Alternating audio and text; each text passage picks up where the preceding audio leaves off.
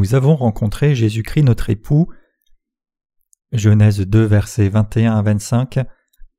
Alors l'Éternel Dieu fit tomber un profond sommeil sur l'homme qui s'endormit. Il prit une de ses côtes et referma la chair à sa place. L'Éternel Dieu forma une femme de la côte qu'il avait prise à l'homme et il l'amena vers l'homme. Et l'homme dit Voici cette fois celle qui est haut de mes os et chair de ma chair. On l'appellera femme car elle a été prise de l'homme. C'est pourquoi l'homme quittera son père et sa mère et s'attachera à sa femme, et ils deviendront une seule chair. L'homme et sa femme étaient tous de nus et n'en avaient point honte. Permettez-nous d'abord de retourner en Éphésiens 5 versets 31 à 32. C'est pourquoi l'homme quittera son père et sa mère pour s'attacher à sa femme, et les deux deviendront une seule chair, ce mystère est grand, je dis cela par rapport à Christ et à l'Église. C'est pourquoi l'homme quittera ses parents et deviendra une seule chair avec sa femme, c'est la parole qui révèle le mystère de la relation entre Christ et son Église. Le mariage est l'union de l'homme et de la femme en un seul corps.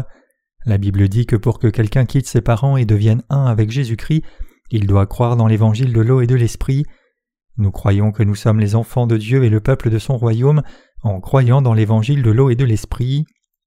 L'Église de Dieu, c'est Ecclésia en grec, ce qui signifie l'assemblée de ceux que Dieu a appelés dans le monde.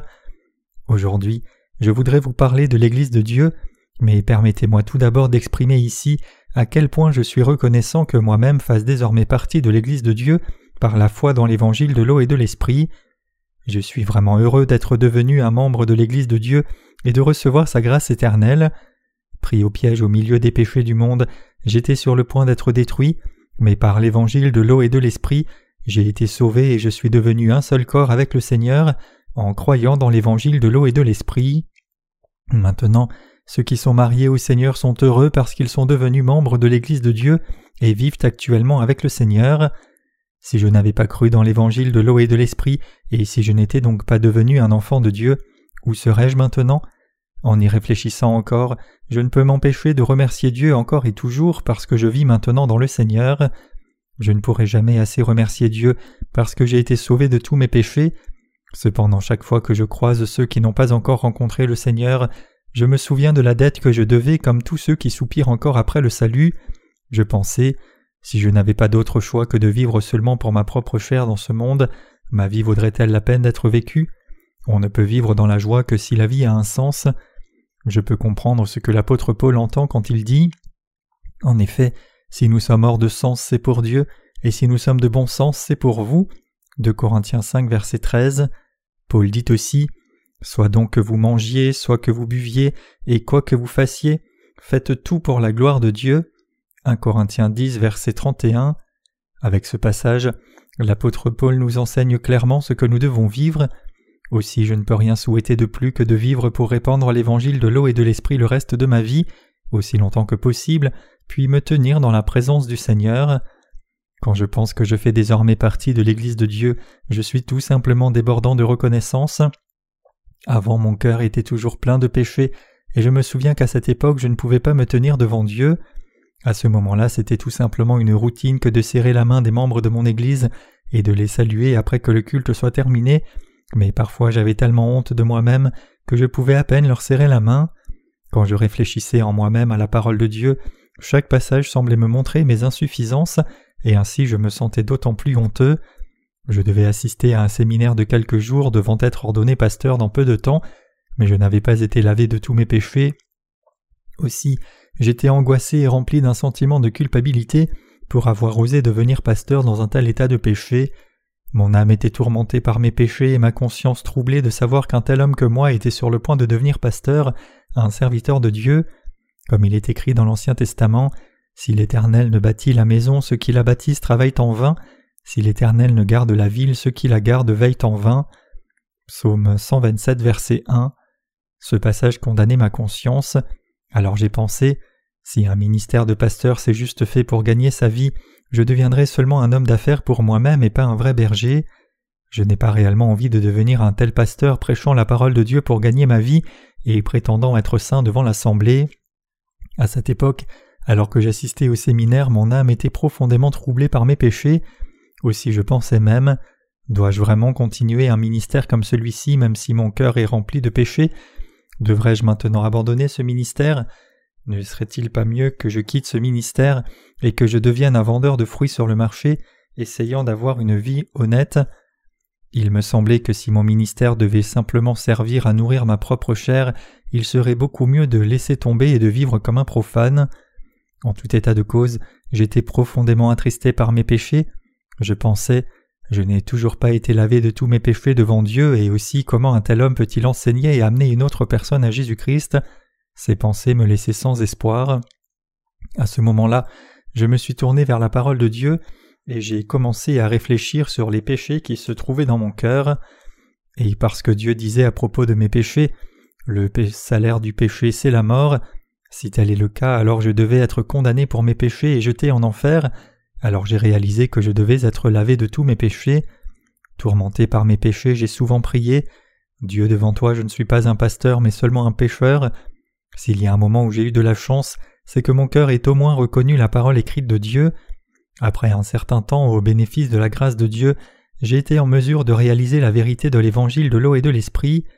À travers le passage de Matthieu 3 versets 13 à 17, dans le Nouveau Testament, j'ai réalisé la vérité de l'expiation de tous les péchés et j'ai pu être libéré de tous mes péchés. Durant toutes ces années jusqu'à ce moment-là, j'ai vécu en couvrant mon cœur, essayant de cacher mes péchés, mais maintenant ce n'était plus nécessaire. Grâce à l'Ancien et le Nouveau Testament, j'ai pu réaliser que tout le problème de tous mes péchés avait été complètement résolu quand Jésus a été baptisé par Jean-Baptiste dans le fleuve du Jourdain, et j'ai expérimenté moi-même comment tous les péchés de mon cœur ont été effacés. Oh, c'est pour moi que le Seigneur a été baptisé par Jean-Baptiste, c'est ce que cela signifie.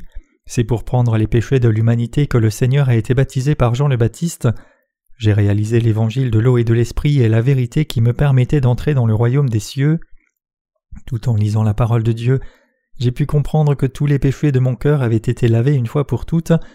J'ai vu moi-même comment je n'avais plus aucun péché. Après la compréhension de la signification du passage de Matthieu 3 versets 13 à 17, J'étais si choqué au début que j'étais même inquiet pendant un temps. Je me suis demandé qu'arrivera-t-il à tous ces innombrables chrétiens? Ne doivent-ils pas aussi croire dans l'évangile de l'eau et de l'esprit pour être lavés de leurs péchés et naître de nouveau? J'ai réalisé que ma foi était vraiment entière par le baptême que Jésus a reçu de Jean-Baptiste et le sang du Seigneur versé à la croix, et que tous les autres évangiles autres que cet évangile de vérité étaient de faux évangiles et des mensonges. Il est écrit alors Jésus vint de la Galilée au Jourdain vers Jean pour être baptisé par lui, mais Jean s'y opposait en disant C'est moi qui ai besoin d'être baptisé par toi et c'est toi qui viens à moi. Jésus lui répondit Laisse faire maintenant car il est convenable que nous accomplissions ainsi tout ce qui est juste. Alors Jean le laissa faire. Aussitôt baptisé, Jésus sortit de l'eau, et voici les cieux s'ouvrir, il vit l'Esprit de Dieu descendre comme une colombe et venir sur lui, et voici qu'une voix fit entendre des cieux ces paroles. Celui-ci est mon Fils bien-aimé en qui j'ai mis toute mon affection. Matthieu 3, versets 13 à 17. Cette parole de vérité a accompli et rempli toutes les promesses de l'Ancien Testament, et c'est le lien reliant l'Ancien Testament avec le Nouveau Testament. En bref, c'est la vérité du salut et la clé vers le ciel. Je suis ensuite retourné à Jean 1, verset 29. Voici l'agneau de Dieu qui enlève les péchés du monde. La Bible dit que le Seigneur est l'agneau de Dieu qui a accepté et pris tous les péchés du monde au travers le baptême qu'il a reçu de Jean. Dans l'Ancien Testament aussi bien que dans le Nouveau Testament, il est déclaré que tous les péchés de l'humanité sont passés sur Jésus-Christ à travers le baptême qu'il a reçu de Jean-Baptiste. J'ai découvert que toute la parole de Dieu, que ce soit l'Ancien ou le Nouveau Testament, était le témoignage que le Seigneur a pris tous les péchés de l'humanité par ce baptême et qu'il a porté la condamnation du péché sur la croix. J'ai réalisé maintenant que tous mes péchés étaient effacés Cependant, comme je ne connaissais pas cette vérité alors, j'avais vécu ma vie de foi en vain toutes ces années, et j'ai réalisé juste à ce moment que j'étais ignorant de la vérité, mais aussi que d'innombrables chrétiens ne la connaissaient pas, et donc eux aussi étaient encore liés par le péché, de sorte que leur sort attristait profondément mon cœur, parce que je savais maintenant ce qu'ils ne connaissaient pas, la vérité. Jésus-Christ est venu sur cette terre incarné dans la chair, prendre tous les péchés de chacun dans le monde, étant baptisé par Jean-Baptiste, les portant à la croix, étant crucifié et versant son sang comme jugement du péché, mourant à notre place et ressuscitant, et il est devenu notre Sauveur. Tout ce qu'il doit faire maintenant, c'est juste entendre cette vérité et croire en elle. Ah, Jésus est mon Sauveur. C'est après que j'ai cru à l'évangile de vérité de l'eau et de l'esprit dans mon cœur que je me suis rendu compte que mon cœur était maintenant vraiment sans péché. C'est alors seulement que j'ai cru dans l'évangile de l'eau et de l'esprit de tout mon cœur. Le problème de nos péchés a déjà été résolu depuis longtemps. Quand Jésus est venu dans ce monde il y a deux mille ans, il a pris tous les péchés de l'humanité par le baptême qu'il a reçu de Jean-Baptiste à l'âge de trente ans, il est mort sur la croix à l'âge de trente-trois ans, et il est ressuscité des morts. En d'autres termes, tous ceux qui croient dans l'évangile de l'eau et de l'esprit peuvent être libérés de tous leurs péchés par leur foi. Jésus devient le sauveur de tous ceux qui croient dans l'évangile de l'eau et de l'esprit. En étant condamné sur la croix, notre Seigneur a résolu le problème de tous nos péchés parfaitement, et par conséquent il est désormais impossible pour nos péchés d'exister plus longtemps. En étant baptisé par Jean et en versant son sang sur la croix, le Seigneur a résolu une fois pour toutes non seulement le problème de mes péchés, mais aussi les problèmes de tout le monde dans ce monde. De même que le Seigneur l'a dit, vous connaîtrez la vérité et la vérité vous rendra libre. Jean 8, verset 32. Alors que nous connaissons l'évangile de l'eau et de l'esprit, tous nos péchés sont expiés. C'est parce que nous ne connaissions pas l'évangile de vérité de l'eau et de l'esprit que nous avons vécu comme des pécheurs jusqu'à présent. Quelle inutile tragédie est-ce?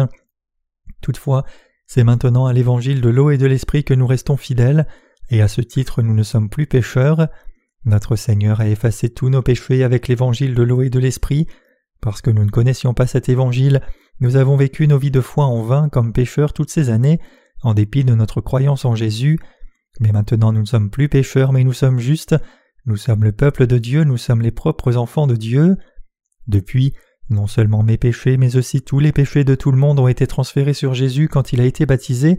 Il ne peut plus y avoir aucun péché, ni sur moi, ni sur vous, ni sur personne dans ce monde.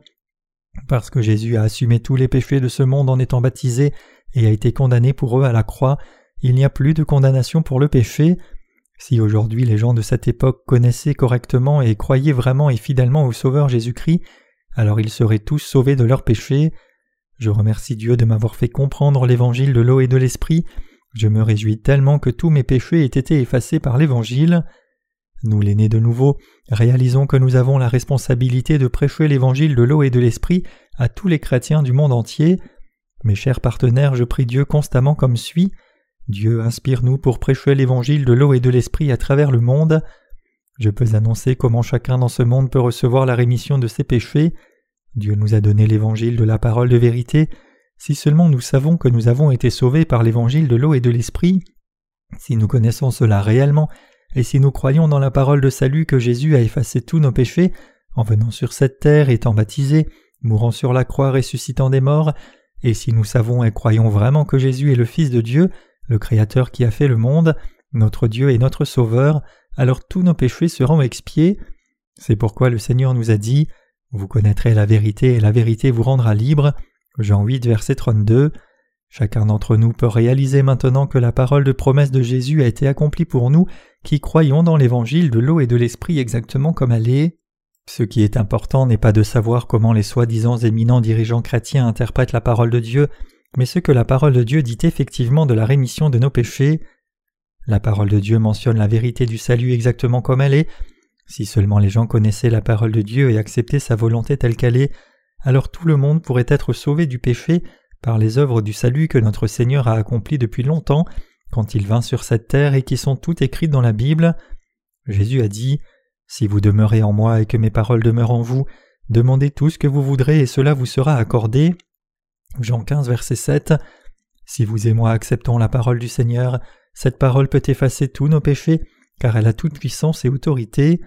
Vraiment nous croyons dans la parole de notre Seigneur exactement comme c'est écrit. Tous ceux qui croient dans l'évangile de l'eau et de l'esprit recevront la rémission de leurs péchés et feront partie de l'Église. Mes chers croyants, pour faire partie de l'Église de Dieu, vous devez croire dans l'évangile de l'eau et de l'esprit. Dieu plongea Adam dans un profond sommeil, prit une de ses côtes, en a ensuite fait une femme et l'a amenée à Adam. Il est écrit Alors l'Éternel Dieu fit tomber un profond sommeil sur l'homme qui s'endormit, il prit une de ses côtes et referma la chair à sa place. L'Éternel Dieu forma une femme de la côte qu'il avait prise à l'homme, et il l'amena vers l'homme. Et l'homme dit Voici cette fois celle qui est haut de mes os et chair de ma chair. On l'appellera femme car elle a été prise de l'homme. C'est pourquoi l'homme quittera son père et sa mère et s'attachera à sa femme, et ils deviendront une seule chair. Genèse 2, versets 21 à 24. Dieu créa la femme pour aider l'homme. Genèse 2, verset 18. Cela signifie que l'Église de Dieu est utilisée comme son instrument pour accomplir sa volonté. Pourquoi Jésus-Christ a-t-il dû mourir sur la croix? Jésus-Christ a dû être crucifié parce qu'il a pris sur lui tous nos péchés en étant baptisé par Jean-Baptiste. Il n'y a rien de difficile à comprendre au sujet de cette vérité. C'est pourquoi l'homme quittera ses parents et deviendra une seule chair avec son épouse. S'unir ensemble implique que les humains recevraient la rémission de leurs péchés et deviendraient un avec le Seigneur par la foi dans l'évangile de l'eau et de l'esprit. Si un homme ne quitte pas l'endroit où il est né, ses parents de chair et s'agrippe encore à sa mère comme un petit garçon à sa maman, même après s'être marié, alors tout garantit que ce mariage est voué à l'échec. Spirituellement parlant, ces personnes se réfèrent à ceux qui sont encore liés par ce monde, même après être nés de nouveau en croyant dans l'évangile de l'eau et de l'esprit. Ceux qui croient dans l'évangile de l'eau et de l'esprit doivent mettre de côté leurs pensées charnelles. Avant d'être nés de nouveau, vous et moi pensions juste que croire en Jésus et vivre vertueusement était tout ce qu'était la volonté de Dieu, et nous avons avancé en fonction de ce qui nous semblait juste dans nos propres pensées. Cependant, maintenant que nous sommes nés de nouveau, nous devons rejeter nos pensées charnelles. Dès le moment où vous et moi sommes nés dans ce monde, nous sommes tous nés pécheurs. Puisque nous sommes tous nés comme descendants d'Adam, nous sommes nés avec chaque péché par nature. Nous avons hérité du péché intact d'Adam et Ève au travers de nos parents par la chair. Ainsi, indépendamment de savoir si oui ou non nous avons des vies justes devant Dieu, nous sommes déjà pécheurs destinés par notre naissance à être jetés en enfer pour ce péché. Nous ne pouvons pas enlever l'étiquette de pécheur par nos bonnes actions. Peu importe combien vertueusement nous puissions vivre, peu importe combien nous pouvons établir notre vie pour le Seigneur, et peu importe combien nous pourrions travailler dur pour Jésus, nous ne pouvons simplement pas laver nos péchés par nous-mêmes. Par conséquent, nous devons comprendre comment Dieu a effacé nos péchés en les prenant sur lui, et nous devons croire dans l'évangile de vérité de l'eau et de l'esprit. Vous et moi devons réaliser combien Dieu nous aime, nous devons examiner en détail quelle méthode spécifique Dieu a utilisée pour laver nos péchés dans son amour pour nous, et nous devons croire dans l'évangile de vérité de l'eau et de l'esprit. Pour que nous puissions être lavés de tous nos péchés, nous devons rejeter toutes les pensées qui découlent de notre chair, et nous devons croire en fonction de la parole de Dieu. Ce n'est que lorsque nous avons mis de côté nos propres pensées et accepté l'évangile de l'eau et de l'esprit donné par la parole de vérité de Dieu que nous pouvons atteindre notre salut. Qui est Dieu Dieu a décidé de nous sauver par son Fils, mais par quelle méthode exactement nous a-t-il sauvés? Nous devons découvrir la réponse à ces questions à partir de la parole de Dieu. Incarné dans la chair d'un homme, Jésus-Christ est venu dans ce monde comme celui qui permettrait de sauver son peuple de ses péchés. Il est écrit Elle enfantera un fils et lui donnera le nom de Jésus, car c'est lui qui sauvera son peuple de tous ses péchés. Matthieu 1, verset 21. Le nom de Jésus signifie sauveur.